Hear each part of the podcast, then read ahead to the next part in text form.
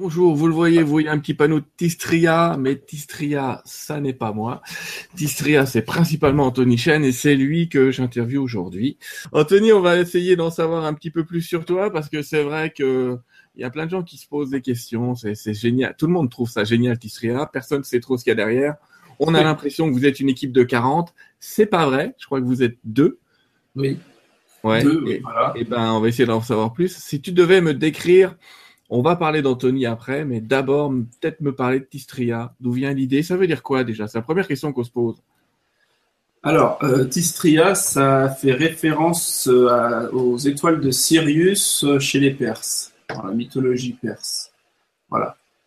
voilà. Je voulais je voulais appeler le truc Sirius Production à la base. J'avais déjà fait le logo et tout, mais en fait, c'était déjà pris. Et donc, j'ai jamais pu l'avoir. Donc, euh, un jour, par hasard, je suis tombé sur Tistria et je me suis dit, bah, c'est pas pris. Quoi.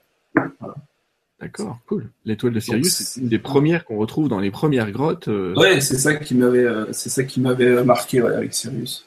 Ouais, on se demande comment ils avaient fait pour aller la voir. et Belle aventure. Anthony, Anthony n'a pas toujours été producteur ou fait des productions. Qu'est-ce que tu as fait à... D'où vient l'histoire? Qu'est-ce qui t'a amené à ça? Alors, euh, avant, j'étais, euh, j'ai fait une école de gestion, euh, classe prépa, école de gestion, beaucoup d'économie, beaucoup de philosophie, ensuite beaucoup de finance, de marché, finance d'entreprise, management. Voilà. Et à peu près vers les 24 ans, quand j'avais quasiment fini mes études, je me suis dit non, je peux pas faire là-dedans parce que ça me plaît pas trop. Et je vais plutôt faire dans la réalisation vidéo, en fait. Voilà. Et je connaissais personne là-dedans, mais je me suis dit, je vais me réorienter. Et ça m'a pris 2-3 euh, ans pour me réorienter. Euh, Anthony, je crois que tu as travaillé pour, euh, pour des chaînes publiques, non? Oui, alors j'ai fait deux, trois expériences sur Paris. J'ai fait un truc, une expérience chez Canal, au service Internet. On faisait des petites vidéos en backstage, des trucs comme ça. Euh, ensuite, j'ai fait dans un grand groupe, j'ai fait chez SNCF au service communication interne. Alors pareil, j'en ai tourné des trucs un peu partout en France, avec des trains, des machins comme ça. Euh, en agence média, des agences un peu euh, de communication, quoi. Et ensuite, je me suis mis en indépendant, en fait. Voilà, c'est-à-dire en freelance. En vrai freelance, ouais, effectivement. Voilà, donc à 20, 27, 28 ans, je me suis mis en freelance. Super. une question assez classique aussi, c'est pourquoi tu t'es lancé dans des reportages sur la spiritualité en général et pas sur euh, les esprits de la nature? Enfin, j'en sais rien sur parce que tu fais des très belles images avec des drones maintenant autour de la nature, mais tu t'es lancé autour de autour de ce domaine où il n'y a pas grand monde, c'est vrai, mais en fait, ton histoire personnelle t'amenait pas directement à ça. Non, non, pas du tout. À la base, je faisais beaucoup de vidéos. J'avais une autre chaîne YouTube avant de faire ça qui était dans l'économie, en fait la finance, l'économie, qui expliquait la crise financière, des trucs comme ça à l'époque. Et euh, j'ai interviewé pas mal de gens, d'économistes, d'hommes politiques, ça marchait assez bien. Mais euh, j'ai vite fait le tour du truc, en fait. En un an à peu près, j'ai fait le tour. Parce que c'était toujours les mêmes réponses et il y a un truc qui, qui clochait, en fait. Je me disais, il y a un truc qui, code, qui cadre pas, en fait. Si, si, tout, si le monde est comme on nous dit qu'il est, ça devrait déjà s'écrouler, en fait. Il y a quelque chose qui tient pas. Et euh, j'étais un peu, un peu déprimé par tout ça, en fait. Et c'est dans ce, dans ce contexte que j'ai commencé à avoir des sujets sur les expériences de mort imminente, sur euh, les pyramides, la révélation des pyramides, ce genre de choses. Et c'est venu en l'espace de six mois à peu près. Au début, c'est venu assez doucement. Je m'intéressais à ça un peu comme un hobby, en fait. J'écoutais ça un peu de temps en temps. Et après, petit à petit, en fait, ça c'est vraiment, euh, en moi, il y a vraiment une, euh, une prise de conscience qui, qui avait quelque chose au-delà des cinq sens, en fait. C'est comme ça que c'est venu, en fait. En fait, tout de suite, j'ai eu l'intuition de me dire, en fait, au-delà de nos cinq sens, il y a une autre réalité en fait. Voilà. La réalité se limite pas à ce qu'on peut expérimenter avec les cinq sens, il y a autre chose au-delà.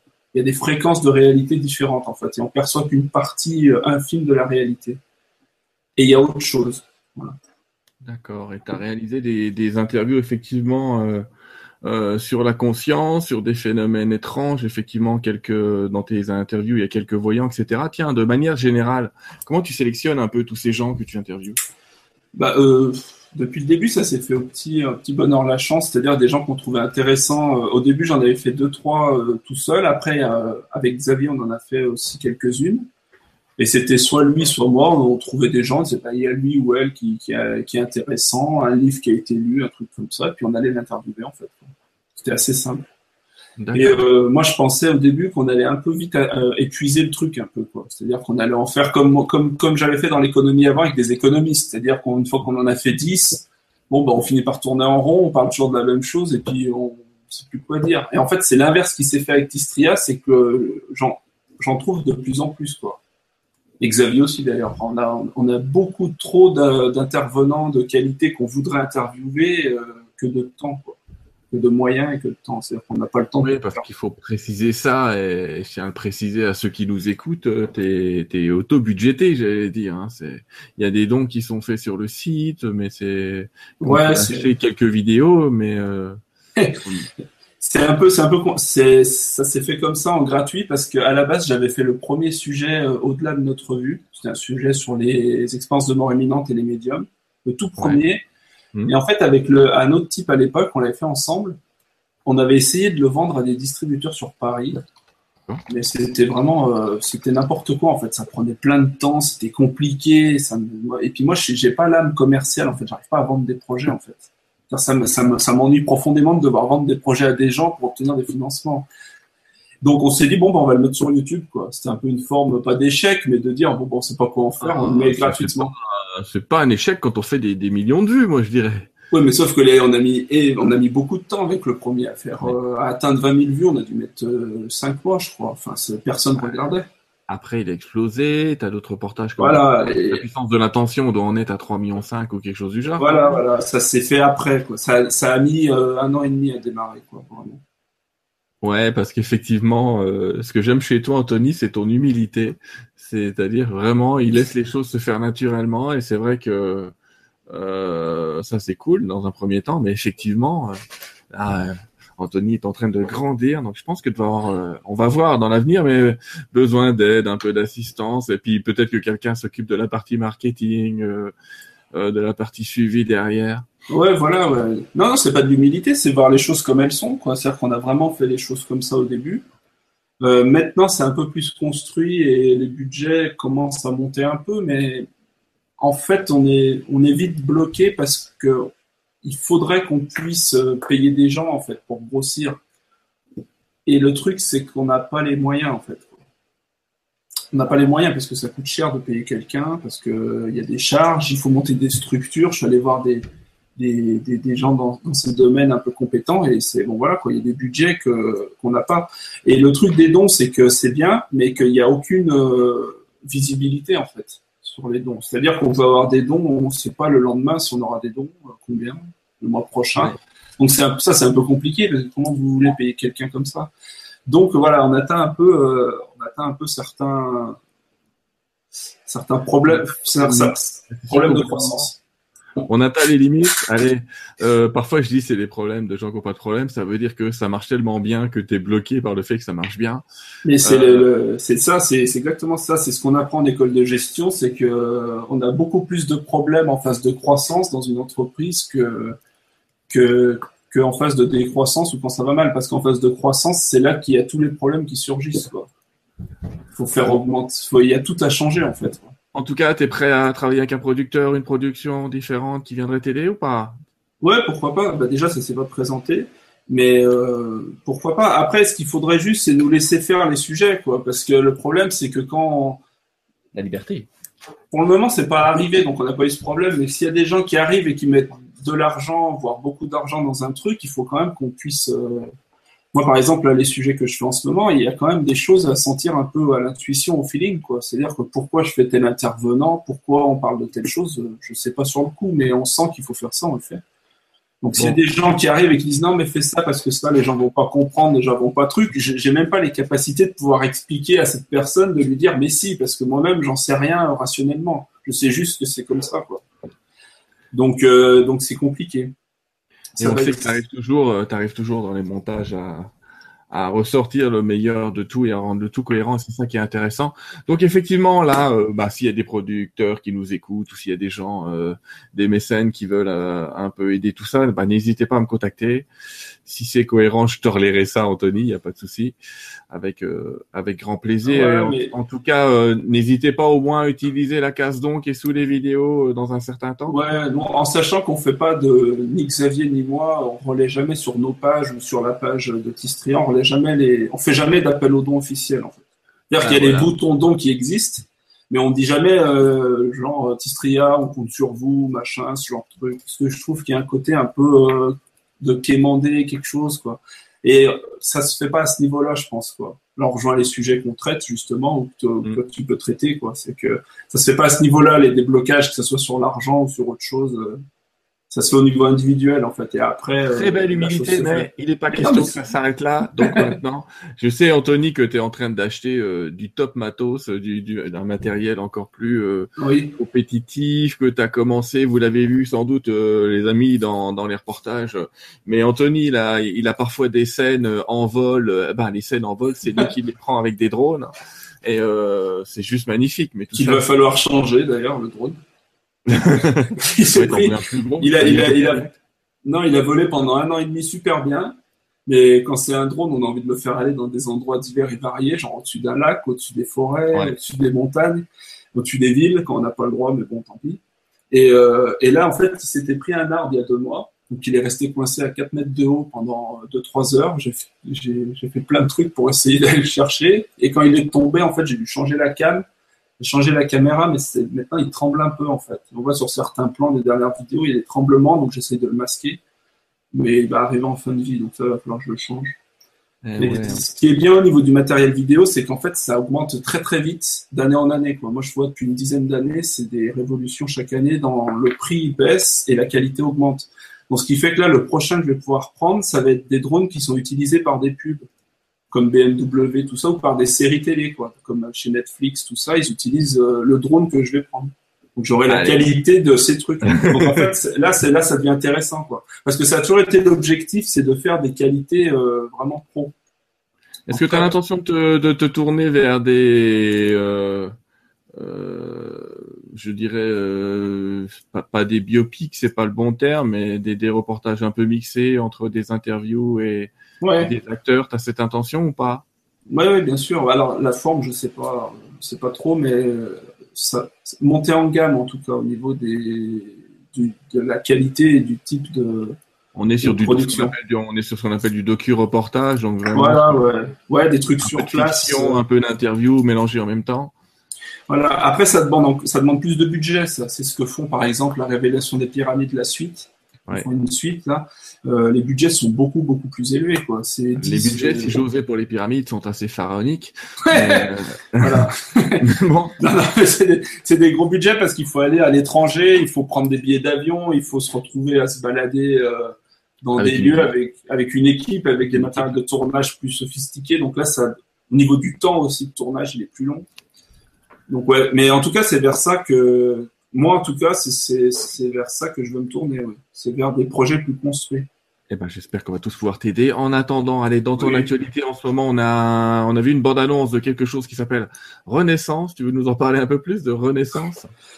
Oui, alors oui, je suis en plein dedans. C'est une bande-annonce d'un sujet qui va parler de, de renaissance, si j'ose dire, de, ah, de conditionnements familiaux, de, de comment se débloquer de ses peurs. Et ces peurs, d'où elles viennent, souvent, elles viennent de, de conditionnements qu'on a eu tout petit euh, à l'enfance. Euh, comment, comment se libérer de tout ça, comment se décharger des projections qu'on a fait sur nous, et ensuite, une fois qu'on a fait ça, comment se, reconnecter à qui on est, euh, etc., etc. Alors là, là, c'est un peu des mots un peu, un peu creux. On en parle comme ça. Je pense qu'en regardant la bande-annonce qui est dispo, c'est pour ça aussi que je fais une bande-annonce, c'est parce qu'on peut mieux visualiser un peu les, le type de discours qu'il va y avoir. Donc ça va être quelque chose d'un peu d'assez d'assez profond. J'essaie de faire quelque chose d'assez profond. J'avais beaucoup lu le Courant miracle ces derniers temps justement, un livre. Euh, je ne sais pas si les gens connaissent, mais oh, il commence à connaître euh, avec Sylvain et d'autres personnes. Euh, Sylvain Duboulet, pas moi. Moi aussi. les deux Sylvain, oui, vous connaissez assez le, Courant miracle. Donc, des sujets un peu comme ça. Ouais. Qui sont beaucoup plus grand public aussi, parce que je vois que ces sujets, ils marquent beaucoup plus de gens en nombre, comme la puissance de l'intention, que les mm. sujets sur des expériences de mort imminente, tout ça. Euh, bah, les expériences de mort imminente, effectivement, tu l'as, tu l'as, tu nous l'as montré sous un angle différent et c'est intéressant. C'est un sujet qui est euh, assez de, de routine, j'allais dire. Euh, mais qui effectivement est un petit peu, mais ça a été la base de ton histoire, mais c'est un petit peu à la base de la découverte de ce qui se passe au-delà de la conscience et de s'apercevoir, de s'apercevoir de quelque chose qui a tourné autour de ce qu'on peut appeler de la loi d'attraction, mais du fait que notre vie, elle est dirigée, un, par euh, nos croyances, donc c'est ce que tu as commencé à faire avec Renaissance, le travail des peurs, etc., où on s'aperçoit que finalement, nos croyances nous bloquent plus que la réalité parfois, et puis on peut s'apercevoir que certaines personnes ont, ont créé leur propre réalité en, en, dépassant justement ce jeu de peur, ce jeu de croyance, mm. en dépassant le corps, on a obtenu des guérisons euh, fabuleuses dans un tas d'énergie. Et je pense que ben ouais, tu, tu vas tout droit vers ça. Je sais pas ce que tu en penses, mais tout est lié là-dedans. Bah, c'est qui on, ouais, ouais, c'est la question, la réponse à qui on est en fait, quoi. Sur qui, qui nous sommes. Ah. Si on survit, si euh, si quelque chose survit à la mort physique, euh, donc on est qui quoi? On n'est pas juste le corps, donc on est quoi? Euh, il, y a, plein de questions qui se posent quand on commence à, tirer sur la, pelote de laine comme ça. Moi, c'est ce que j'ai fait au début avec euh, avec ces sujets justement. C'est que j'ai commencé à découvrir un truc. Des gens qui nous disaient voilà, je suis sorti, j'étais en mort clinique, je me suis vu au-dessus de mon corps, j'ai vu 10 km plus loin que mes parents disaient ça, ça, ça, ça. Ça s'est tout vérifié après qu'on a demandé. J'ai entendu les pensées, j'ai vu des gens décédés une infinité de détails qu'on retrouve aux États-Unis quand j'y vais, qu'on retrouve partout dans le monde, qu'on retrouve à toutes les époques, qui sont sourcés. Où là, en travail journalistique, on peut croiser les sources et se dire attendez, il y a quelque chose, c'est pas juste une hallucination, puisqu'ils ont été capables de faire une projection, de, de voir ce qu'il y avait à 10 km, comment ils ont fait, quoi. Alors qu'ils étaient morts cliniquement. On va dire oui, mais ils n'étaient pas morts parce qu'ils sont revenus. Si, ils étaient morts cliniquement.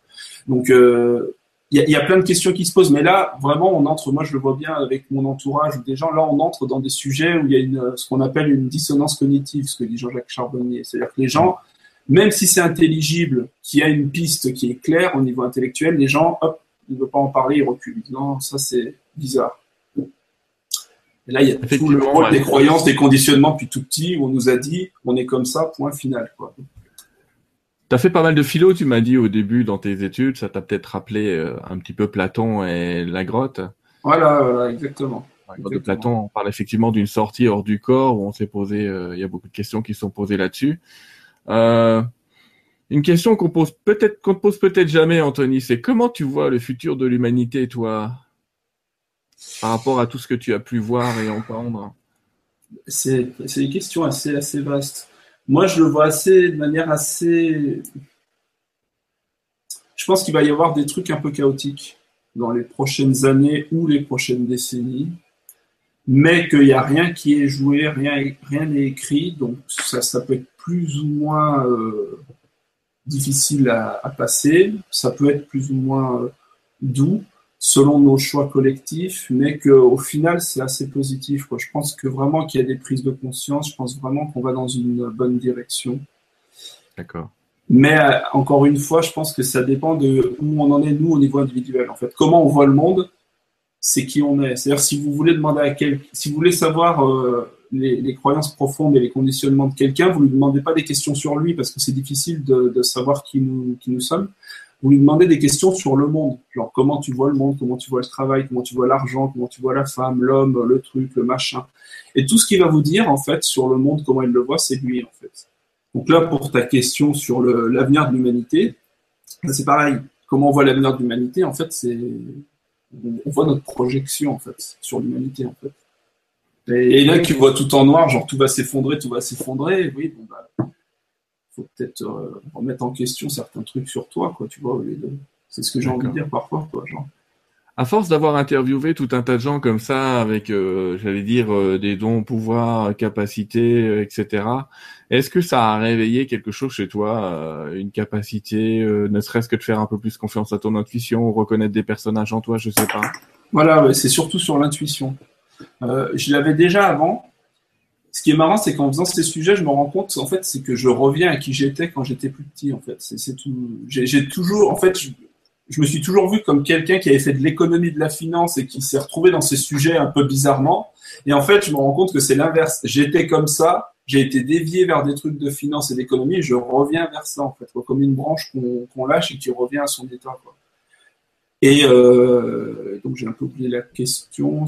Non mais, c'était justement non mais c'était par rapport aux gens que tu as rencontrés, au fait que ça a réveillé quelque chose. Voilà, tu dit que ça a réveillé ce que tu étais déjà, donc quelque part. J'étais déjà comme ça. plutôt, euh, tous les enfants sont plutôt intuitifs et communicatifs. Tu sais que parfois ce qu'on appelle le personnage invisible et que parfois l'éducation elle vient brider des choses qui sont naturelles. C'est ça. Alors moi j'ai pas eu tout ce qui est euh, au niveau conscient, hein, médiumnité, euh, expérience de mort imminente, tout ça, je l'ai pas vécu, euh, ni rencontre de quoi que ce soit d'être de la nature, tout ça. Par contre, tout ce qui est intuition, j'avais une forte intuition avant, je l'avais un peu perdu et je l'ai retrouvé un peu. Et des, des idées assez, assez profondes sur la nature de qui on est, sur la nature de l'univers en fait, que je savais déjà quand j'étais ado. Je le savais quoi. Après, j'ai appris d'autres trucs pendant mes études, je l'ai oublié, mais maintenant, je, je, je, le redécouvre dans les livres, en fait, et chez les intervenants. Et à chaque fois, je me dis, mais ça, je le savais. Du coup, je me dis, c'est un peu frustrant. Je me dis, mais du coup, j'ai perdu un peu, un peu de temps, en fait, quoi. Parce que il y a des trucs que je savais déjà, je l'ai oublié, j'ai fait des études, et maintenant, je le redécouvre. Je me suis dit, j'aurais mieux fait de me faire confiance tout de suite, j'aurais gagné 10 ans, quoi. Mais forcément, peut-être que peut-être que tout ce que tu as emmagasiné justement euh, t'amène dans l'inconscient à, à choisir les, les intervenants qui vont réveiller à nouveau ça chez toi. Et je pense ouais, je pense. Quand on a quelque chose à l'intérieur, à un moment, ça doit sortir par un moyen ou par un autre. Et chez beaucoup de personnes, c'est par des rencontres. À mon avis, c'est vu que je parle de moi-même, j'ai du mal à avoir du recul sur ce que je vis, mais je pense que c'est ça. Je pense que j'interviewe des gens en fait pour euh, me découvrir moi en fait. C'est-à-dire que la chance qu'on a, c'est que tu nous fais partager ces rencontres. Voilà, c'est ça. C'est en fait, dans le fond, c'est un peu pas égoïste, mais c'est un peu dans le fond, je fais un peu tout ça. En fait, je je ne parle que de moi et c'est je ne parle que pour moi et que de moi en fait dans mes sujets, mais sans m'en rendre compte. Je me rends compte une fois que c'est fini. Par exemple, les sujets, tous les gros sujets que j'ai faits, je m'en suis rendu compte après en les regardant dans des projections et tout, en me disant avec le recul, c'est mon histoire en fait que je raconte. C'est et je m'en rends pas compte sur le coup, quoi.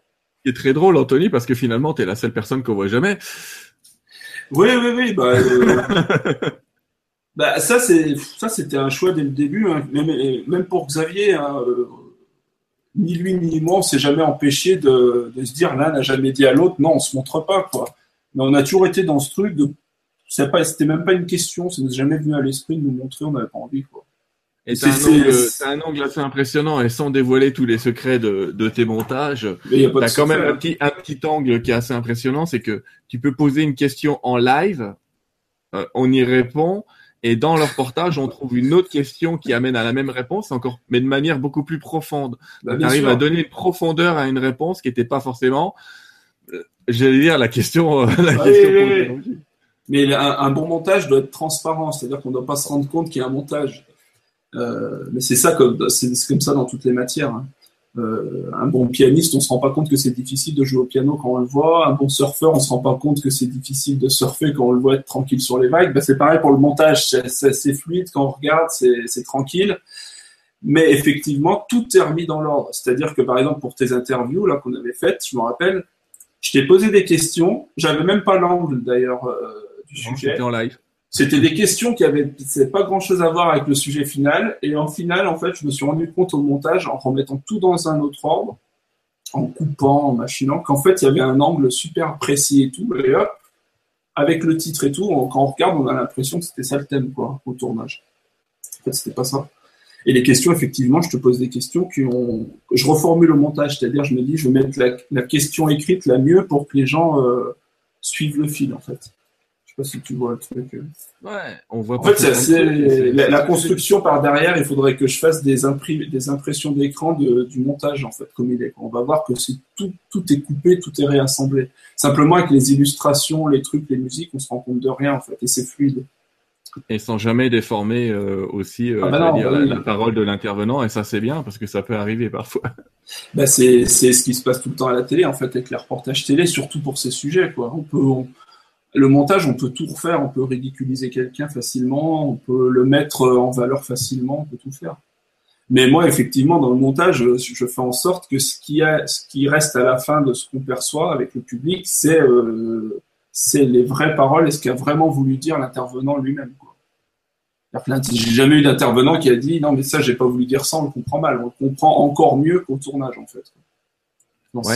c'est ça qui est impressionnant et c'est ça qui fait toute ta qualité.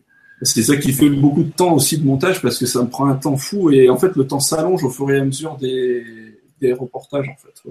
Parce que je mets de plus en plus d'exigences dans le truc, donc en fait c'est de plus en plus long. Et euh, ça, ça, ça, fatigue au bout moment d'entendre l'intervenant pendant une semaine parler. Euh, à la fin, j'en peux plus, quoi. J'en peux plus, quoi. Je, je, veux le diffuser, j'en peux plus de ce truc, quoi. Non, mais après, à la, fin, tu deviens, à la fin, tu deviens un bon imitateur. Tu finis par connaître les mimiques du mec en face, c'est cool. Euh, je, si on voit l'avenir de l'avenir de Tistria, tu viens de l'évoquer, avec un peu d'aide extérieure et euh, je pense que le message est entendu. Tu, tu te lancerais dans, dans des choses un peu plus différentes que les interviews. Tu irais où? Allez, imagine, je suis le Père Noël, je t'offre 2 millions. Tu fais quoi? Ah oui, bah je. Il y, aurait des, il y des gens qui seraient vraiment dédiés pour tout ce qui est composition de musique, vraiment à un gros niveau, vraiment des, des trucs vraiment envoûtants. Euh, prendre des gens aussi pour tourner des images parfois j'ai pas le temps de tourner, que ce soit dans des pays étrangers, des trucs, des gens vraiment bons qui font vraiment des trucs super bien. Euh, au tournage, avoir des plus de, de moyens, c'est avoir une caméra qui est un peu sur des rails pour avoir des trucs un peu plus machinés, euh, des, des, des, des, choses sur place. Par exemple, que ce soit, par exemple, je prends l'exemple en tête d'un guérisseur, bah, avoir un guérisseur, pas juste l'interviewer, mais voir en séance comment ça se passe, mais vraiment, vraiment bien filmer, pas juste faire un plan de deux, quoi. Euh, voilà, plein de choses comme ça. Et, les, et les, à l'avenir, ça sera plus trop des interviews solo, mais ça sera plutôt des, un peu comme la Renaissance ou la puissance de l'intention, des, des, sujets montés avec plusieurs intervenants où il y a un fil, où il y a un truc. Quoi. Je pense qu'il y a plus de, ça touche plus les gens et il y a plus d'intensité en fait. Ouais, et puis peut-être que effectivement euh, un des intervenants permet de comprendre ce que dit l'autre et de décrocher un petit peu, décrocher et raccrocher les wagons, comme je dis toujours, c'est intéressant. Est-ce que j'ai bien compris? Ah oui, a priori. Voilà, c'est ça, ça, ça, se complète. Mais le truc, c'est que pourquoi pourquoi j'en fais pas plus, euh, c'est que ça prend énormément de temps. Quoi. Par exemple, là, Renaissance, il y a sept interviews, je me suis, enfin, il y a sept déplacements, il y a sept trucs, il y a sept préparations d'interview, et après, je me retrouve avec des montages qui font 10 heures. Parce qu'il faut une heure, une heure trente par intervenant, et à peu près pour cet intervenant, ça fait 10 heures d'interview à la suite qu'il faut trier et mettre dans l'ordre. Et couper. Donc je coupe 90%, je garde une heure, quoi. Donc c'est un travail de fou quoi, au niveau C'est du good job. En tout cas, on te remercie. Évidemment, vous trouverez là en dessous de la vidéo le lien qui va bien euh, pour aider Anthony si vous pouvez. Ouais, mais euh, ça, il faut. Enfin, moi, je fais, on fait pas de, de trucs. Euh. Non mais tu, eh, tu le fais pas si tu veux, mais je vais mettre que je vais essayer de mettre un truc quand même. ouais, non, mais les gens, en tout cas, moi, je, je remercie vraiment les, les, gens qui ont, parce qu'il y a quand même des gens qui font des dons. Il faut quand même les remercier et, et moi, je les remercie vraiment parce que, et, les gens souvent se rendent pas compte. On envoie des mails de remerciements après, et les gens se ah bon, je savais pas que machin. il y a des gens qui pensent, comme tu as dit au début, que moi, on a déjà dit que c'est une boîte de prod euh, Ah, c'est pour ça que bah, moi je voulais pas faire don. Une fois quelqu'un m'a dit moi je voulais pas faire de dons parce que vu que je pensais que vous étiez déjà une grosse structure euh, rentable, j'ai pas envie de faire des dons. Bah, c'est sympa mais non, il n'y a pas une grosse structure. Ben, le, problème c'est que tu produis des reportages professionnels. Euh, J'allais presque dire en amateur, mais c'est en professionnel. Il n'y a aucune structure à côté, effectivement. Tu touches pas de don de l'État, tu touches pas le don d'un producteur, tes reportages ne passent pas à la télé, donc effectivement, c'est une autoprod. Ouais, mais les gens aiment bien. Les gens aiment bien. Si les gens, s'il n'y avait pas eu autant d'audience, j'en aurais moins fait, je pense, parce que juste par passion, euh, j'aurais pas pu le faire en fait. J'aurais fait en étant passionné, mais j'aurais pas pu en faire autant. Mais en, touchant un peu des dons comme ça, des trucs, j'ai pu en faire plus. Mais euh, mais c'est pas. Euh, je pense que j'ai. Je pense qu'il y a des choses. Euh, ouais, il y a des choses qu'on va améliorer quoi. Mais ça s'améliore tout le temps. De toute façon, depuis le début, on a toujours en tout cas, moi je tiens au nom de tous ces téléspectateurs, allez, au nom de, je vais être sympa, au nom des 2 millions 4 qui ont regardé euh, ah reportage, 2 millions 4 à, à, te remercier de ce travail. Euh, on te rejoint effectivement euh, sur la chaîne Tistria. Euh, pour ceux qui veulent te voir en vrai, en vrai euh, on fait un événement ensemble. Ouais, voilà, à Toulouse ceux qui veulent vraiment, euh, euh, venez voir Anthony, il est impressionnant euh, physiquement. N'importe quoi. on voit pas il est quand même assez impressionnant, jeune homme. Et effectivement, on a, en train de bâtir une légende un peu. Une légende, Hulk, Non, impressionnant. non, non, mais euh, moi ça me fait plaisir dans les, les événements on avait fait déjà à Toulouse avec toi et d'autres intervenants l'année dernière. Et euh, moi j'aime bien personnellement rencontrer les gens parce que le côté YouTube il est très bien pour toucher beaucoup de monde, mais paradoxalement euh, on voit pas les gens. Et voir en vrai. Voilà, ouais. voir en vrai, euh, voir que ça se diversifie aussi, que les publics, euh, il y a de plus en plus de gens qui viennent de tous les horizons. Exact. Ça, Et c'est ça, c'est, c'était- ça a toujours été mon objectif, moi, de toucher le grand public. On voit des gens de tous les âges, de toutes les origines et tout, qui viennent et qui, on voit vraiment dans leurs yeux, le, qui sont contents, quoi, de, de, de, de suivre ça. Et donc, euh, c'est, vraiment impressionnant. Et puis, moi, remercier aussi toi, te remercier toi pour l'émission. Et puis, tous les intervenants, même, j'en profite, je fais un, je fais en groupe parce que les intervenants aussi, faut, faut, faut comprendre que c'est pas facile forcément de se montrer euh, de, de passer à, à la caméra, quoi, surtout pour ces sujets, surtout en France. Donc, euh, c'est bien ait- que les intervenants comme toi, ils, aient le, ils ont le courage de le faire. Quoi. Parce que je vois même pour moi, par exemple, me montrer, euh, ça, j'ai pas trop envie. Quoi. Donc, je me dis que c'est bien qu'il y ait des gens qui, qui puissent le faire. Quoi. Ah, c'est vrai, toi- parce que Avec toi, tu nous simplifies euh, un peu la vie et euh, euh, t'inquiète pas, on a on n'a pas peur des coups tordus. Tu arrives à mettre facilement les gens en confiance. Bah oui, mais tu l'as dit tout à l'heure, il y a quand même de mes potes qui ont fait des reportages comme ça, qui se sont retrouvés euh, cassés en deux par un reportage télé qui les a montés à l'envers euh, et qui lui ont fait dire ce qu'il avait pas dit. Enfin bref, c'était quand même euh, c'est quand même un petit peu compliqué. Et on arrive à avoir confiance avec toi, ça c'est cool. Et les autres aussi, les autres médias, parce que j'ai aucune, quasiment aucune relation avec tous les autres médias qui traitent de ces sujets. Je ne vais pas tous Ouais. les citer parce que je vais en oublier. Non, il y en a Mais plein. voilà, et- vouloir de pas les avoir cités. non, non, mais je l'ai euh, aussi. C'est bien, bien qu'ils puissent exister parce que je trouve qu'on n'est pas assez en fait à faire ça. C'est-à-dire qu'il y a- il y, a vraiment, vraiment beaucoup de gens en France. Moi, je re- on reçoit des mails euh, de plus en plus tous les jours de gens qui veulent être interviewés, de gens qui et c'est vraiment frustrant de pas pouvoir faire tout le monde en fait parce que ils écrivent des livres, ils se mettent en avant, ils ont plein de trucs à raconter super intéressants.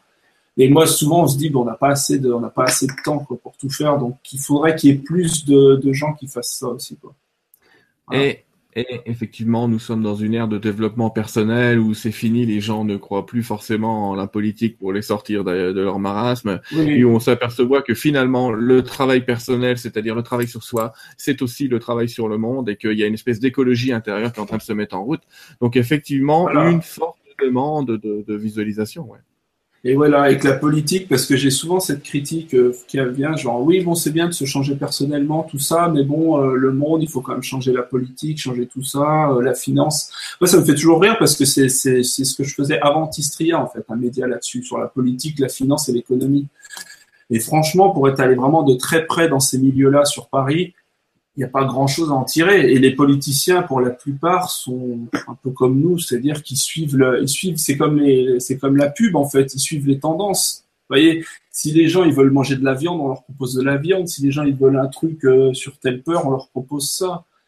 Il peut y avoir des manipulations, mais au final, si si les gens veulent changer les choses, en fait, ils doivent part- partir par eux-mêmes. En fait, ils doivent commencer par eux-mêmes parce que la politique est que le miroir en fait de, du français moyen, quoi, par exemple. Absolument, c'est, c'est, c'est- Voilà. peut-être à peu près de la même manière en disant vous avez deux pouvoirs en France. Il y en a un qui s'appelle le bulletin de vote et vous en avez un deuxième qui s'appelle un caddie, parce que tout ce que vous allez mettre dans le caddie, c'est de la politique. Voilà, c'est ça. Ouais. Donc ça, ça, ça commence par nous. Mais et donc ça, il faut reprendre notre pouvoir sur nous-mêmes en fait, tout simplement, et pas se laisser guider par des peurs euh, de l'inconscient collectif, des trucs comme ça qui, qui sont présents. Mais à la fin, on est toujours responsable. quoi. C'est ça le truc, c'est qu'on peut jamais dire que c'est de la faute de manipulation politique, parce qu'à la fin, on est responsable du truc. Quoi. Super. Donc c'est un peu la bonne et la mauvaise nouvelle en même temps. C'est qu'on est responsable.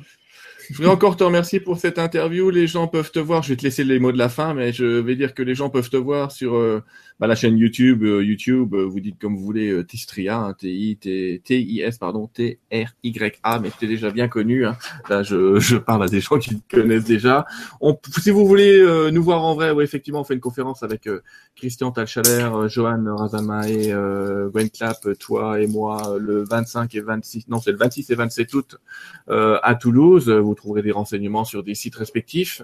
Et puis, euh, ben, Tistria va continuer grâce à nous, grâce à vous et grâce à toi, à qui je laisse le dernier mot. Voilà, bah, le mot de la fin, effectivement, euh, je serais content de voir les gens à Toulouse parce qu'on fait, enfin, moi personnellement, je fais pas beaucoup d'événements comme ça. Donc, euh, être avec, euh, avec les autres intervenants comme ça, c'est vraiment sympa comme concept. Et ensuite, remercier les gens qui m'écrivent, qui peuvent nous écrire, nous écrire pardon, tous les jours de plus en plus, en sachant que c'est un peu frustrant, comme j'ai dit, de pas pouvoir répondre à tout le monde. Parce qu'en ce moment, moi, je réponds beaucoup, non, désolé, c'est super intéressant, mais en ce moment, on n'a juste pas le temps. Et euh, j'aimerais pas que les gens le prennent mal, en fait, qui que ce soit, en fait, euh, parce que c'est juste que vraiment, on n'a pas le temps, en fait, de tout faire.